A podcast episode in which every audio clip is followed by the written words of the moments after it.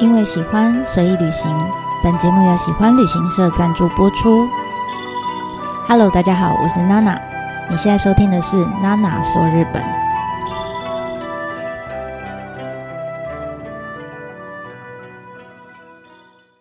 Hello，大家好，我是娜娜。我回来了。我所以说我回来是我上个星期真的成功的去了濑户内海的艺术季跑了一趟。那当然我没有办法全部都跑，因为时间非常有限，想要看的东西很多，所以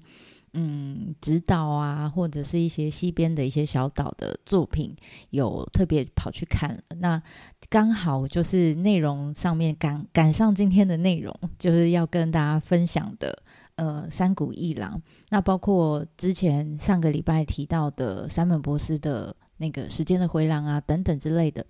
这些照片，我会慢慢往回更新。如果大家有兴趣的话，可以再回去点我之前内容的方格子。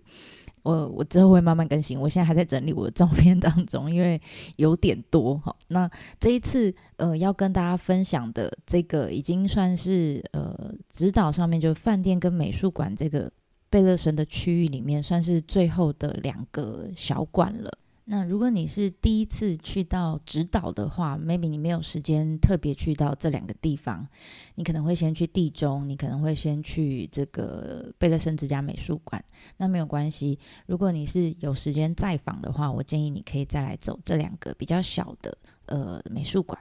那这一次我们要走的两个呢，其中一个叫山谷一郎，另外一个是李宇焕美术馆。那其中山谷一郎呢，其实它是今年二零二二年的春天哈，就是搭配今年艺术季呃开幕的一个艺廊，它是算是长在贝勒森之家美术馆下面的一个艺廊，所以你只要买贝勒森之家美术馆的门票，其实就可以一起一并参加呃参观这个这这个艺廊。那另外一个。呃，李宇焕美术馆，它是二零一零年就开幕的。那它当然里面专门就是收藏这个呃韩国的艺术家叫李宇焕先生的作品，哈，整个空间都是他的作品，包括室内跟户外都是。那上面这两个建筑呃空间，其实当然都是安藤忠雄先生协助设计的，而且他们就是。隔着马路的对门的邻居就对了，而且他们的共通点就是我觉得很有趣，他们的室内的展示空间都非常小，但户外展示空间都非常大哈。所以如果你真的要来，我会建议大家留一点时间，多留一点时间，然后可以一起两个都一起走完，因为他们就在对面而已。好，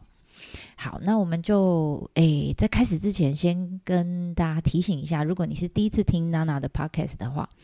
呃，这边下面要讲的内容，大部分是我可能在巴士上面或是在行程里面呢。呃，带团的时候会跟旅伴们去做一个分享的一些内容的笔记。那当然很多都是会参照我自己呃在艺术季活动里面的体验啊、感想，还有一些小故事哈。所以对于你真的有来过哈、有有有去过指导的人来说，这些内容大概就会让你就是可以做一个回味哈，做一个回忆这样。那如果你现在是正要计划去艺术季的人，或者是呃，你正已经在门口了，好，那下面的内容可能会有些有些暴雷的地方，我会提醒大家，那你就自己斟酌你想要听到什么程度。那我会建议你是不是，譬如说先进去走一次，然后出来再听这个内容，然后看看诶有没有自己漏掉的地方，然后再进去走一次，好，这是我比较推荐的享用方式，这样好。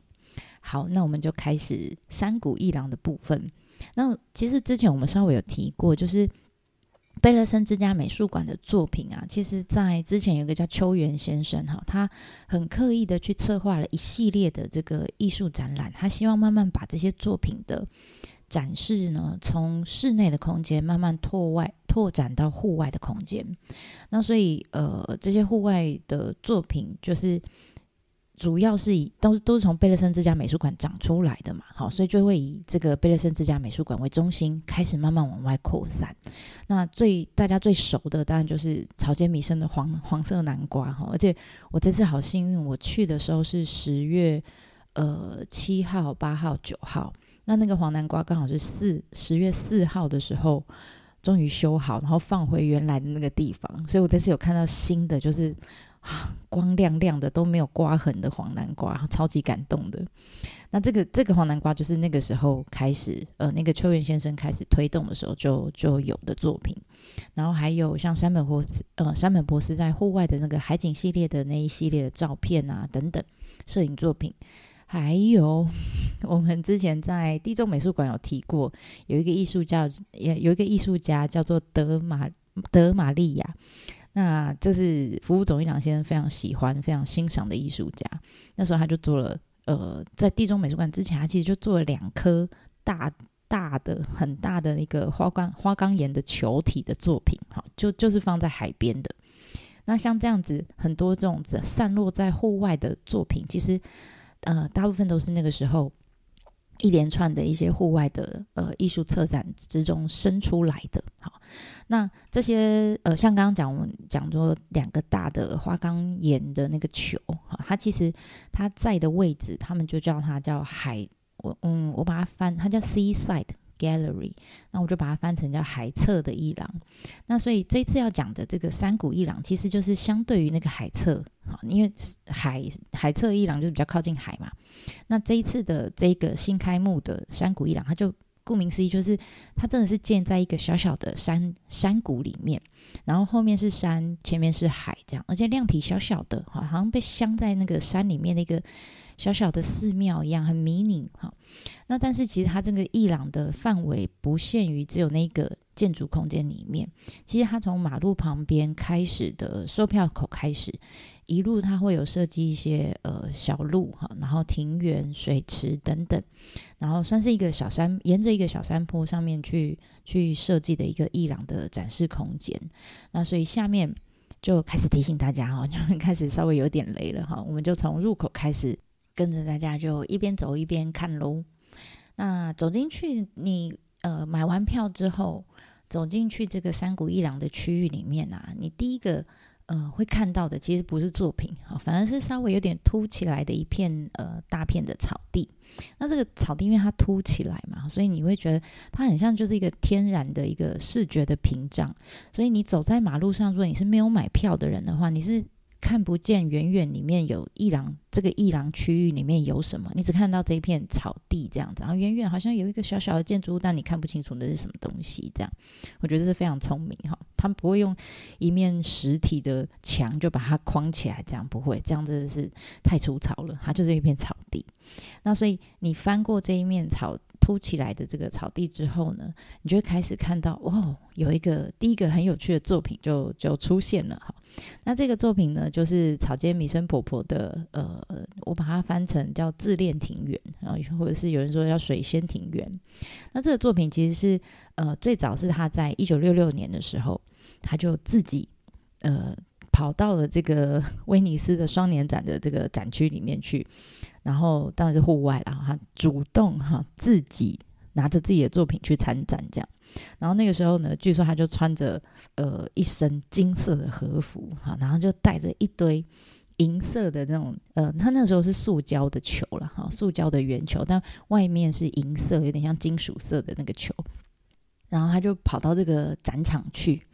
那他其实这个作品还有一个意思，就是他取取意于这个希腊神话有一个故事，然后就是里面有一个很自恋的呃年轻人，很自恋的少年，哈，叫水仙，他就爱上了自己在河水里面的倒影，然后就就因此而丧命，这样。所以啊，他在呃这个草间弥生在自己的作品。旁边他就写了呃两个标语哈，第一个就是水仙花园，然后草间，然后另外一个就是出售你的自恋这样。那所以呃他那时候就把一颗球哈，就是一颗塑胶的那种。呃，银色的球，一颗球，他就用两块美金卖出去，这样。那当然了，没多久就被赶走了，因为他不请自来嘛。可是我还是蛮佩服他的胆量跟创意，而且从此之后呢，其实他的这个自恋庭园这个系列的创作就开始慢慢在世界各地陆续的做展示。而且原本呢是塑胶球的，他后来也把材质改成比较好的这个钢球，好来做取代。那我们这一次来到的这个直岛上面的山谷伊朗里面呢，就会看到一堆它的钢球，据说好像有一千七百多颗吧，还蛮大的。我觉得大概跟篮球差不多一样大。的钢球哈。那你第一个先看到钢球出现的地点，其实就是在草地旁边有一大片的水池，然后这些钢球它是漂浮在水面上的，那他们就很好玩，他们会随着那个山谷。当天吹来的风向不一样，他们就会有时候会飘到水池的左边，有时候飘到水池的右边，有时候四散在各地，这样就看到球在水池上面浮来浮去。那我那天很好玩，我那天去的时候。我原本是想要到走到池边要去拍照，好，然后那因为镜头我的画面里面有一组就是其他的访客，我想说那我等他们离开，我再来拍空景好了。就我在等的时候，就因为没事嘛，我就那边看，然后就意外很安静嘛，所以就意外听到那个池子里面就发出那种咣咣咣咣咣咣的声音，我才发现哦，原来是水池里面那些。呃，钢球哈，因为风在吹嘛，哈，然后他们就就开始彼此就碰撞，就会发现咣咣咣咣那种就很很好玩的声音。然后有时候风大一点，就咣咣咣咣咣咣咣这样，很有趣。然后就不知道为什么听着听着，我就开始跟着空了起来，这样就空。就有点放空了哈，所以建议大家，如果呃我是意外的停在那里，因为我想要拍照，但我还蛮建议大家，如果呃有机会来到这里，你你可以刻意就是稍微在水池前面做个停留，等风来，好看你有没有听到这个公公公的声音，我觉得很有趣哈。好，然后绕过了水池之后呢，我们就会在呃水池旁旁边就会看到有一堆。被放在石头堆上面的佛像，那这些石头都是白色小石头，然后上面有很多的佛像。那这个佛像其实是一个艺术家的作品，他叫小泽刚，而且这个作品其实在二零零六年啊，就是当初呃他们在推一些呃指导的一些户外的展，叫指导 Standard Two 的一个户外展的时候，他就创作的一个作品。那呃，其实，在这个伊朗出现之前，这个作品就已经放在这里了。只是很少我们会很少大家都经过的时候，因为李宇焕就在对面哈，李宇焕很早就出现，所以大家就直接就绕进去李宇焕，就很少人会注意到这里有八十八尊佛的这个作品在这，大家会觉得啊，那个就是佛像，没有想太多。那殊不知，其实这是个作品哈。那为什么这八十八尊佛像这么特别？是其实它其实有些，我觉得来到这边，呃，我会希望大家也去了解的一个作品。虽然它看起来就是很佛像而已哈，其实它这发生说，你直接看它的颜色，佛像上面的颜色有一点点铁锈的颜色。就有点黄黄的、红红的这样。那其实它是用以前曾经在丰岛上面，丰岛就在直岛附近，也是一个濑户内艺术季非常重要的一个岛。我们之后会做介绍那总之，它是用丰岛上面呢，过去曾经呢有非法遗弃的这些产业废弃物去提炼出来的炉渣，然后就是剩下的不要的东西，然后把它呃当做创作的媒材，把它雕刻成呃这个佛像。好，那佛像旁边的那些小小白色石头也是从丰岛那边拿来的丰岛石哦。好，那为什么有人说为什么要创作八十八尊？其实，呃，那是因为指导上面有呃，他们叫八十八所啦。哈。它呃有有点像是一种巡礼哈，走路徒步的巡礼，要参拜八十八尊佛像而来的。那这样的巡礼其实。呃，是从江户时代开始的哈，其实不止直岛哈，在很多濑户内海的小岛上面都有类似这样子的习俗，就是他们呃其实是仿造，最早最早是仿造四国四国遍路上面总共有八十八所的寺庙，好，那就会有人信徒特别去把这八十八所走完哦，要走一千两百多公里，好，有点像朝圣之路那种感觉哈，然后每一所寺庙都把它拜完走完一圈这样子，那。岛上哈，这些濑户内海的小岛上就把它缩小哈，全部都变成一尊一尊佛像，变八十八尊，然后放在小岛上。那所以这样的习俗就就流传下来了。那艺术家就希望透过这样子的一个作品创作，可以让我们这些来到岛上的人，呃，看过这个作品之后，可以多少对这种濑户内海里面像。直岛啊，或者是丰岛这些小岛上面，他们这些呃，过去一些，你你是说它黑历史嘛？也不是哈，就是嗯，过去我相信每个国家，台湾也曾经有过这样的时期，就是非常强调经济发展的时候，你你常常会为了冲经济哈，就忽略掉一些环境污染造成的一些公害的议题。那所以他这个作者啊，这个艺术家，希望大家可以看到这个作品之后，可以对这个议题多一些关注。好，那同时，嗯，我觉得他刚好同时可以呈现濑户内海在。在这个时光谱上，从以前到现在，就同时有光明跟黑暗的一面。就光明就是你现在看到这个佛像是个艺术品，但是黑暗呢，其实它是从以前公害造成的一些废弃物哈留下来的，呃，这个要怎么讲印记吧？哈，所以同时让你看到光明跟黑暗的一面。好，那看完这个作品之后呢，我们可以继续往上走，哈。就是它是也不会很陡，就小小的一个坡往上走，你就会看到，哎，草间婆婆的钢球又出现了，哈，又出现在呃你走的这个路径的两旁。那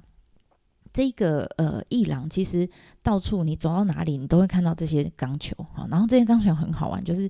你很难，你每次都会想要拍照嘛，对不对？正常人一定都会想要拍照，而且也可以拍照，但在你每次要拍的时候，你就会发现你是想要拍它钢球上面。倒映出来的，因为它有点像镜子哈，你会想要拍它倒映出来的旁边的景色，但是你很难不把自己拍进去，你一定会看到自己哈。那所以我会劝大家，像我后来就放弃，我想既然如此，那我倒不如就摆个很帅气的 pose 哈，很美的 pose 一起拍吧哈。然后我才体会到，哦，真的诶，这个真的是草间弥生的，让人家会自恋的那种钢球哈，这个魔力真的是蛮厉害的。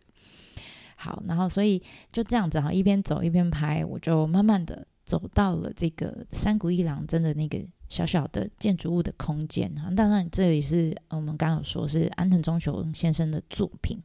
那这个它虽然说是室内空间哈，可是嗯，它很迷你哦，很小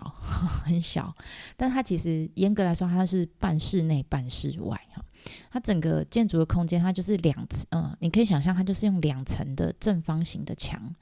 去去构成的。好，如果你从上面往下看，这样俯瞰的话，大概就是有点像一个回中文的回字形这样。那我们去参访的人，就是走在两个回，不是两个口嘛？好，我们就是走在两个口中间的那个廊道里面，绕着一个口字这样走。那其实你呃一边走，你到处就会看到。朝间婆婆的钢球就是会不断的、不断的、不断的出现在你旁边，你就会一直看到你自己印在那个球上面哈。然后这时候你还是会想要拍照，因为你旁边的空间不一样了，你还是会想要再拍照。那这时候我才想起，就是我刚刚在呃入场的时候，工作人员就我不知道他为什么要这么。千叮咛万交代，就很怕我们去碰到任何的球。他一直说，你拍照跟走的时候，千万不要碰到球，然后也不要坐到楼梯上，以免碰到球。那我想说，这球到底是多容易坏掉？就后来才知道说，哦，没有，原来这些球它的摆设的位置都是安排好的，好，都是固定的。诶，应该说都是草间弥生希望它在那里的。那但是它其实没有被粘在上面，它真的就是摆在那里。好，所以呢。如果你不小心碰到一颗，而且还有些是放在楼梯上哈，你碰到一颗，这一颗球就会碰到下一颗，然后下一颗又会碰到下一颗，一直滚下来这样，然后你就会，你就会变成像在那个小钢珠那个游戏台里面的蚂蚁嘛，你就开始准备跑来跑去闪那个球吧哈，你要想这些球全部如果都滚下去是多可怕的事。所以我在想，着雇那个空间的工作人员压力应该超大。他真的是看到人只要靠近球，他就很紧张，他就会往前靠，他就很怕你动到任何一颗球，这样哈。所以我觉得这是这个作品很刺激的地方。好，那当然除了草间婆婆的这个自恋的钢球之外，我其实呃还蛮推荐大家可以建议，诶抬头看看。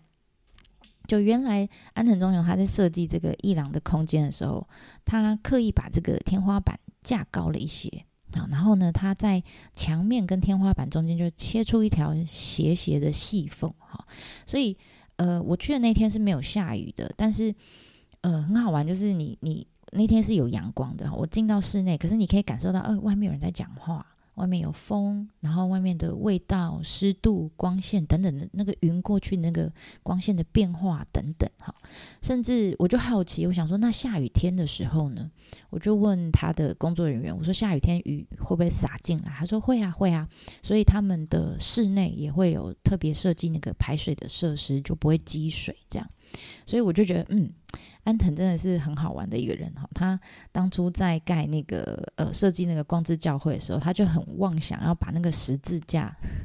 是让它镂空的，让外面的风是可以进来的。但后来因为各种原因嘛，就你知道教会的人也没有办法 接受这件事情哈。而且冬天真的太冷了，所以他们还是放了一个透明玻璃在那个十字架，镶在十字架里面。安藤到现在还是很想要把它给拆掉哈，那总之呢，他拆不掉没关系，他现在在指导上面就实现了他的这个妄想啊，他真的就是让那个细缝是镂空的，好完完全没有任何的玻璃跟保护，这样让户外东西可以进来。那所以我觉得这个山谷一郎这个建筑里面小小的不大哈，那而且里面也没有任何的什么宗教元素在里面，就 就只有。就是很很很容易滚落的钢球，好，然后还有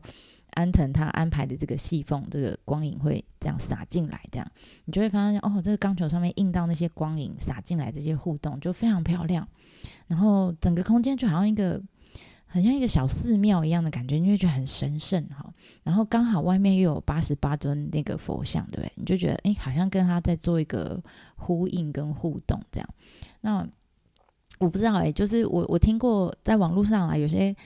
我看过有一些造访过的人，他们就不太对这个空间比较没有感觉，然后那但是我自己是蛮喜欢的啊，至少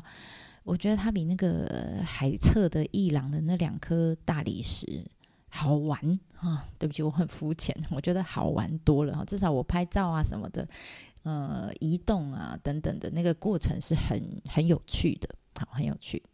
好，OK，这个是呃最新的山谷一郎，我自己很喜欢。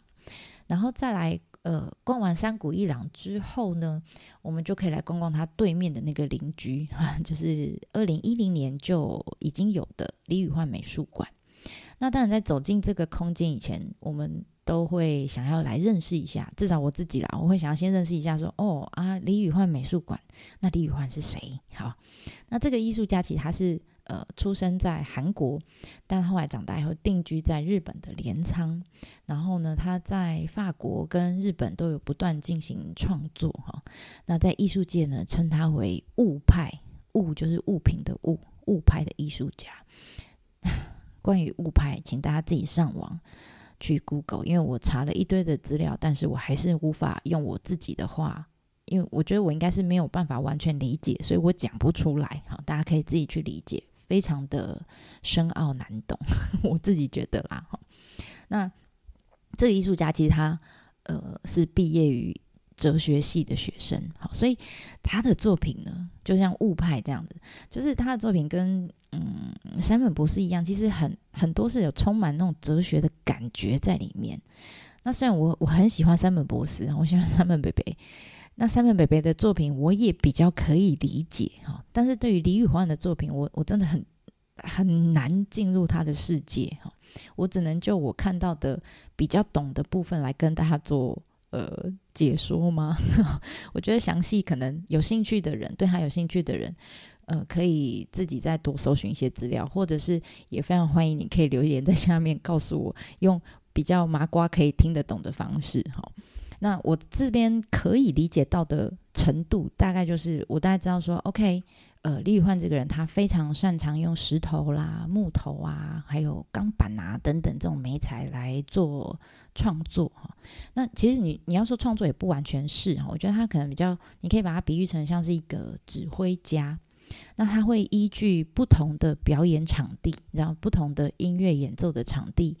呃，那个可能要怎么讲？大小不同啦，椅子摆设不同啊，等等之类的，所以那个声音传导也会不一样啊。所以他会比较呃，怎么讲？依据场地的不同的特性，去量身定造、定制一个怎么讲演奏曲子的方式。哈，那所以他做的其实不是亲自去演奏这件事情。他说，一般的艺术家他可能就是。去，比如针对石头或木头去做雕刻，去做人为的加工，这样子。那他希望他自己可以把人为加工的程度可以降到最低。他他只希望他去做指挥家的动作，就是把这些乐器、把这些材料，哈，木头啦、石头，它原本的样子，就保持这样子，他不尽量不要去做加工，然后呢，就摆到他想要的位置，让他们自己去表现他们自己。这里已经很难懂了，对不对？好，总之呢，这还没完。然后最后呢，等到观众进来、听众进来，哈，来听曲子的时候，那也就是我们嘛，哈，然后。进来这个空间之后呢，这个作品才算是，呃，可以透过我们这些观众哈，我们这些听众跟空间所有的这些物品去做一个对话，才能算是完成整场很完美的演奏。这样，好，以上大概是我尽最大努力来理解跟说明他的作品，或者是说明他的空间。好，那剩下就是大家，如果你现在已经在李宇焕的门口，你就进去体会一下吧。好，那如果讲到这里，你跟我一样还是李宇焕麻瓜的话，那我觉得相较于美术馆里面的一些可能有一些平面画作、一些小空间之外，我比较推荐的还是比较好懂的是他户外的这个作品，叫《无限门》。好，那这个作品是二零一九年才新设的作品。好，那这个作品很大哦，它是一个像拱门一样的不锈钢片的一个要怎么讲？对，就是一个拱门。好，这个门大概。呃，长有二十五公尺，然后高大概有十公尺，你想大概三层楼这么高，好，然后幅宽十五公尺，反正就是很大的一个门，然后旁边放两颗石头，这样子，超大的石头，好，那这个东西，这个像拱门一样的东西呢，就被放在美术馆前面的一个草坪上，而且这个门的对的。呃，怎么讲？对的方向，你透过这个门望出去呢，就是指导的一个叫仓浦海岸的地方，就是一个你你你到各个小岛你都会看到的一个风景哈，就是一个海岸这样。那虽然哈，这个只是听起来很简单，就是一个不锈钢片嘛，然后跟石头呃做成的一个这个作品哈，可是你知道它，我们讲物派啊，它对物物质物体本身是非常。呃，强调的这个艺术家李宇焕，他是特别跑到了冈山县的采石场，千挑万选才挑出这两颗石头，就他有感觉的石头，然后再来中间那个拱，就是变成拱门的那个不锈钢片，因为它很大，所以他要特别去找可以有这样技术做出来的人，他是怎么找的呢？他是跑到。嗯，冈山县的玉野市啦，或者是广岛县的吴市啊，等等，他到各大的这个造船厂去，才好不容易找到有这样专业技术的人来协助他完成的。好，那我觉得很有趣的这个作品很有趣的是，因为我看过，呃，他出现之前的样子，他出现之前其实那一片草坪就是一片草坪。但有一些小小的原本呃李宇焕的作品，但是没有那么多哈。那所以我们看过去就觉得，哎，那就是一片美术馆前面草坪，然后草坪前面有面对一片海这样子，就这么简单。那我觉得人很奇怪，就是当 这这个景色本来就在那里哦，就是每个小岛都会出现的那种很日常的光景，但很奇怪哦，自从这个门出现之后，就这一片很理所当然的海景就。因为被这个作品给框起来了，好，就好像被这个门给框起来，就你就觉得，哎，有有一个半圆形的框景出现了，而且不知道为什么这景色被框起来之后，就哎觉得它变得好美哦，哦，这个景色变得很漂亮。然后我就发现，真的因为这个作品出现之后，就开始愿意多走一点路。你知道，去指导真的是会走到踢腿，因为每一个作品都要看的话，你就会一直走，一直走，腿是很酸的。所以如果可以。大家就会觉得，那我我要要求 CP 值高一点的作品去欣赏。那如果那边是一个到处都看得到海景，那我就我可能就不会往海边走了。但这个框出现之后，这个作品无限门的作品出现之后，我就发现，哎，愿意多走一些路，然后愿意更往海靠近一点的人变多了。那但我我也是其中之一，就是在那个门出现之后，我就终于走到了那里去，然后。只为了想要去拍一张我觉得很漂亮的照片，这样，这是我觉得最神奇的地方。好，好，那以上呢，就我真的没想到，我光是指导这这一区，就是饭店跟美术馆区，我大概就花了八集来做记录。那当然还是不可能细到我每个美术馆每个作品都百分之百的了解。好，那但还是希望就是这些小故事跟心得的分享，可以让大家在将来来到这里的时候，会觉得哎，这些作品其实蛮有趣的哈。艺术没有这么难懂，除了李宇焕之外。好，那所以呃，非常欢迎，就是如果有实际去过的朋友，也可以在留言里面呃跟我分享你不一样的看法或是观点，我们一起做个互相的交流喽。那我们就下集见啦，电话马丹尼。